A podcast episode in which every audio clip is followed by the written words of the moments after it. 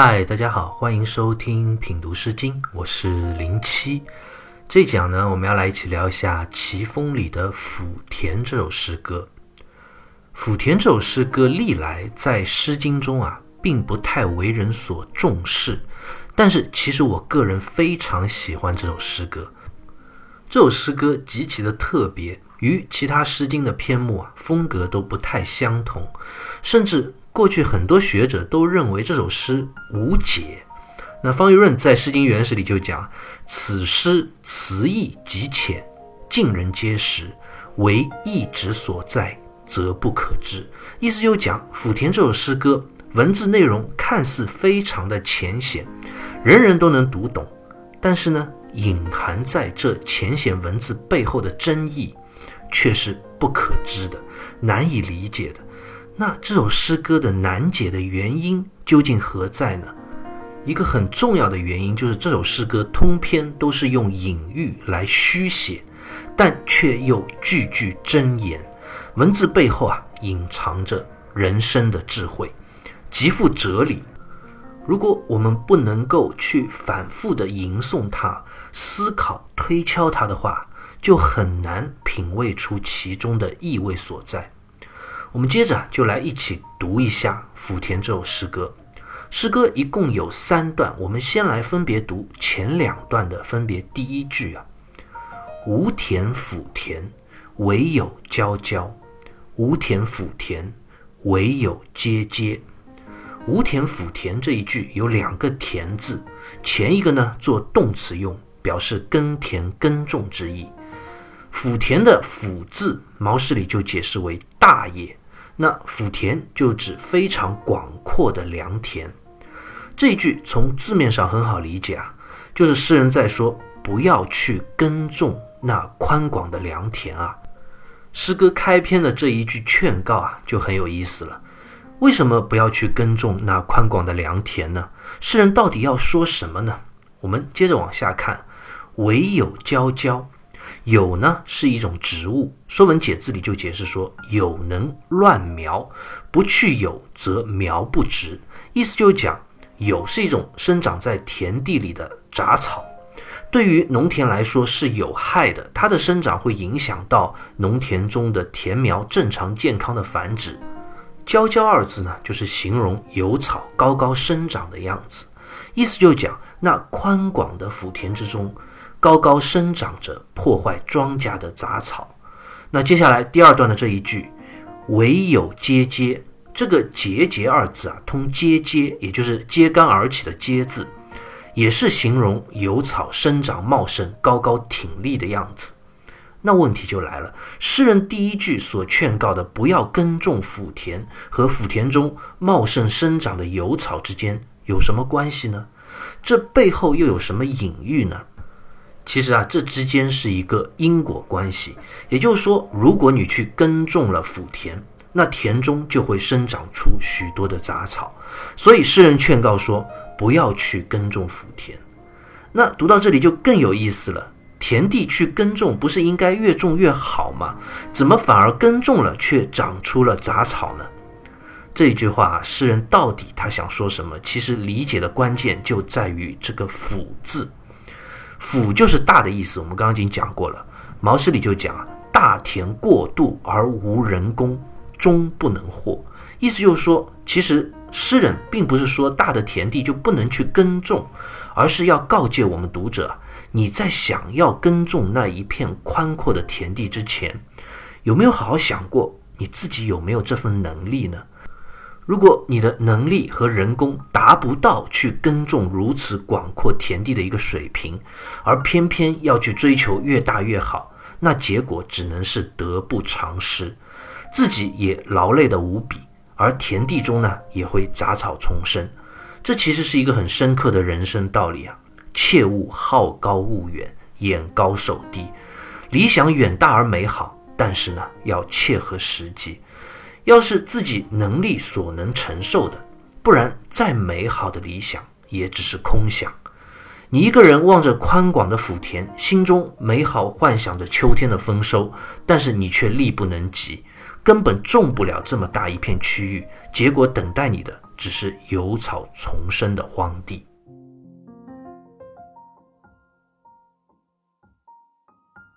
我们接着再来看诗歌前两段的分别第二句，这两句啊，似乎说的是和之前一句完全没有关联的内容，但其实讲的也是同样的道理啊，只不过是从另一个不同的方面来讲而已。无思远人，劳心叨叨；无思远人，劳心达达。无思远人很容易理解，就是说不要去思念惦记那些在遥远的远方的人啊。为什么不要思念呢？劳心叨叨，叨叨二字，朱熹在《世纪传》里就解释说，忧劳也，也就是指心中忧伤不已的样子。那接下来第二段的这一句，劳心达达，达达二字也是忧伤、哀痛、悲痛之意。那这两句就是在讲。如果你思念一个远在天边无法触及的人，就算他再美好，但是对你来说也是无法企及的。你所有的思念和向往，只会让你的心劳累、忧伤、疲惫不堪。王先谦在《十三家一集书》里就讲：“爱所不当爱，则忧将至矣。”千万不要去爱慕一个遥不可及的人啊，结果只能是无尽的忧伤。那这里诗人其实也在表达同一个道理。诗歌两段刚刚的第一句啊，其实讲的是劳力。如果你去耕种一片你力所不能及的田地，那对你来说只能是劳力而无果。而之后的这分别这两句呢，讲的是劳心。你如果爱一个遥不可及的人，结果呢，只是劳心忧伤。诗人分别从劳力和劳心两个方面表达了这样一个做人要。脚踏实地，要做好眼前，切勿好高骛远，志大心劳。好了，我们读完诗歌前两段的内容啊，就会非常明显的体会到了《福田》这首诗歌特别之处。这两段都是虚写，看似语义之间毫无关联啊，但其实诗人并不是真的在讲该怎么去种地，或者真的在思念某一个远方的人。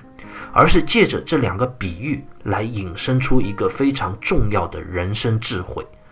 朱熹在《诗集传》里就说啊：“以戒识人，厌小而恶大，忽近而图远，将徒劳而无功也。”意思就讲，诗人通过种田和怀人的这两个比喻，其实是为了告诫当时的人们，千万不要因为追求远大的目标而脱离了实际。千万不要因为贪图远方而忽略了眼前。细细品味，真的是句句真言，令人警醒。我们在之前的有几首诗歌里就看到啊，齐风里的诗歌其实是有一些反映了当时齐国作为一个商业发达、富饶大国，虽然很富有，但是人民百姓呢却有些浮躁的这样一种现状。这也是商业气息浓厚的社会通常有的毛病。我们现在很多大都市的很多人也有这样浮躁的心气，不够踏实，也不够务实。目标很远大，很美好，但是呢，自己又不愿意勤勤恳恳，定下心来好好努力。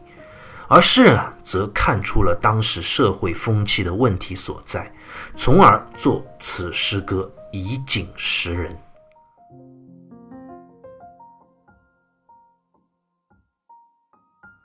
我们刚刚读到诗歌的前两段，诗人用巧妙的比喻讲了一个志大心劳终归无益的深刻道理。但这还不够。我们现在有一句很流行的话说啊，听过很多道理，却依然过不好这一生。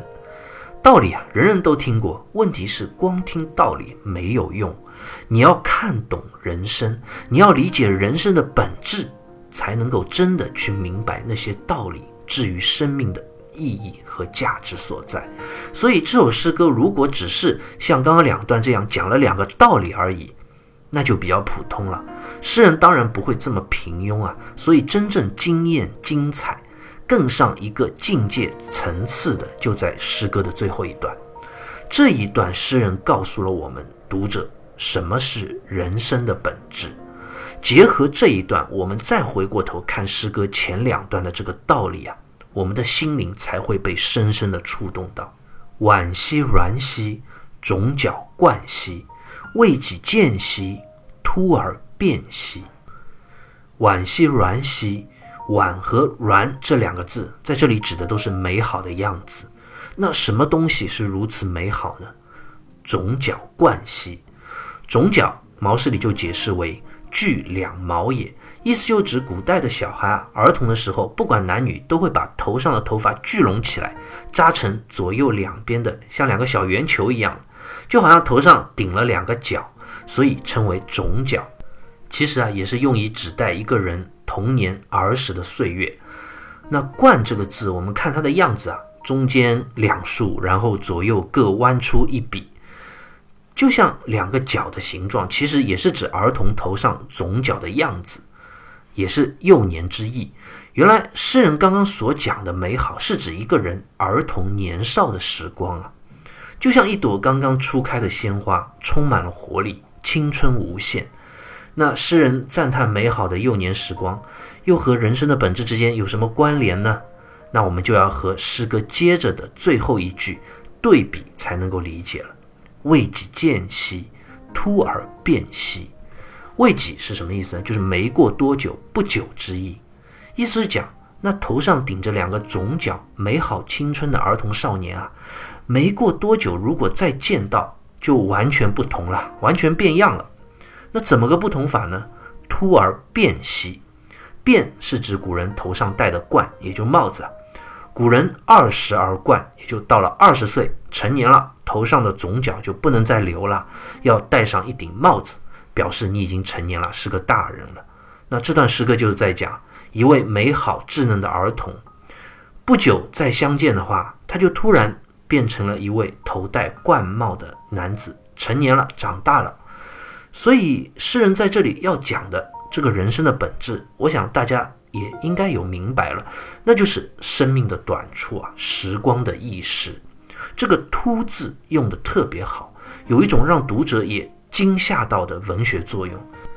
面对生命的这种稍纵即逝啊，可能在一天天的生活中，你不会刻意的去关注，但是当你突然有一天想到去注意的时候，你会惊讶的发现，原来时间过得这么快，从儿童、幼年到成年。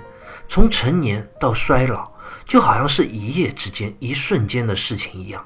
我记得宋代的钱维演有一首词叫《木兰花》，里面有一句啊：“情怀渐觉成衰晚，燃尽朱颜今暗换。”意思就讲人年纪越大，就越觉得美好的情怀啊在慢慢的衰老。有时候不经意间面对镜子，会突然惊讶的发现。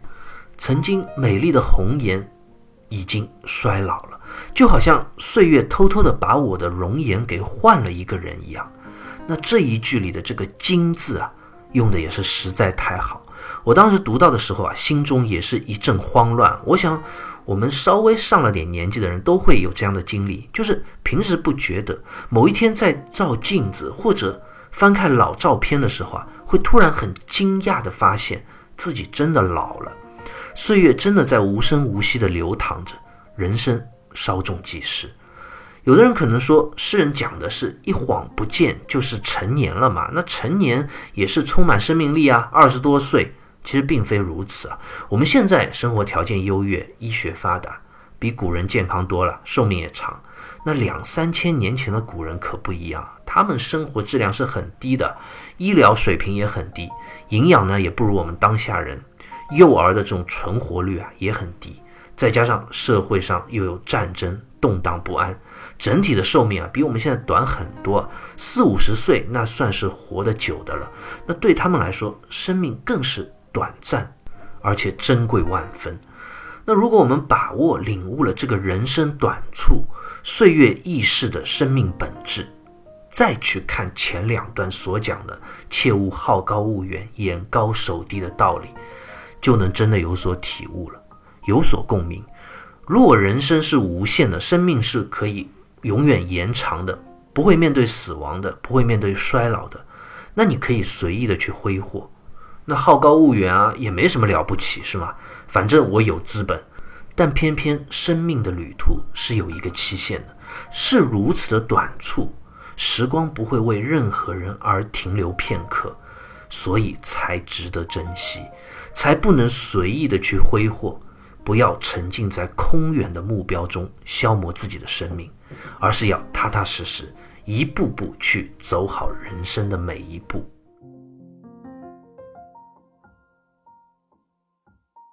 《论语》里有这样一句话：“子在川上曰：‘逝者如斯夫，不舍昼夜。’”孔子曾经站在河岸之上，望着那奔腾不息、浩浩荡荡、汹涌向前的河水，他感叹道：“时光啊，就像这奔流的河水一样，不论白天黑夜，都在不停的流逝，永不停息。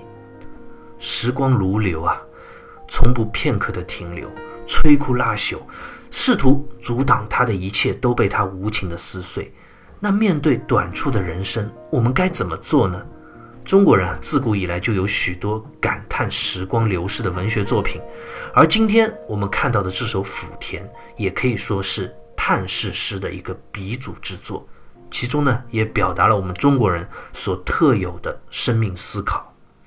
首先，面对人生的短暂易逝，中国人的态度绝不是仅仅停留在忧伤和哀叹之上。如果你天天只是感叹人生短促，那你终究只是一个叹老皆贫、碌碌无为之辈。中国人和西方人不同啊，西方人有宗教的思想非常浓厚，生命本身啊可能并不是最重要的，最重要的是天国和彼岸嘛，是死后能够进入天堂获得永生。而中国人呢，自古的传统没有这样的彼岸的空远追求的。我们更重视的是此生，我们要在短暂的生命中活出一个人应有的创造和价值。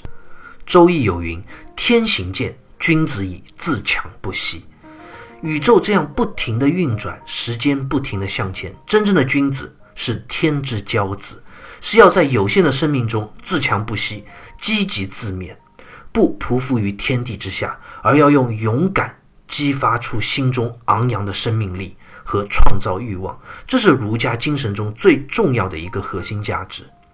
其次呢，中国人除了有勇敢的创造、活出生命本真的这种儒家精神的同时啊，也有那一份达观通透的心境，融入天地万物之中，在短暂生命之中找到永恒。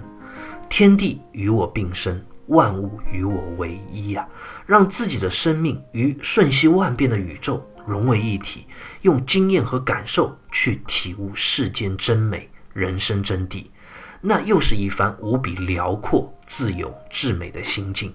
这就是道家的哲学精神所在。儒道二家并不矛盾，也并不冲突，它构成了我们中国人精神思想中的两个侧面和面对生命的态度，既能够积极的创造，又能够逍遥通达。以出世之心成入世之事，也是中华民族千古以来面对生命的一个博大的智慧。如今我们再读《福田》一诗，诗人两千多年前所吟唱的这句句真言啊，一直到现在依然也焕发着这样耀眼的智慧光芒。好，关于《福田》这首诗歌，我们就先聊到这里，下期再会。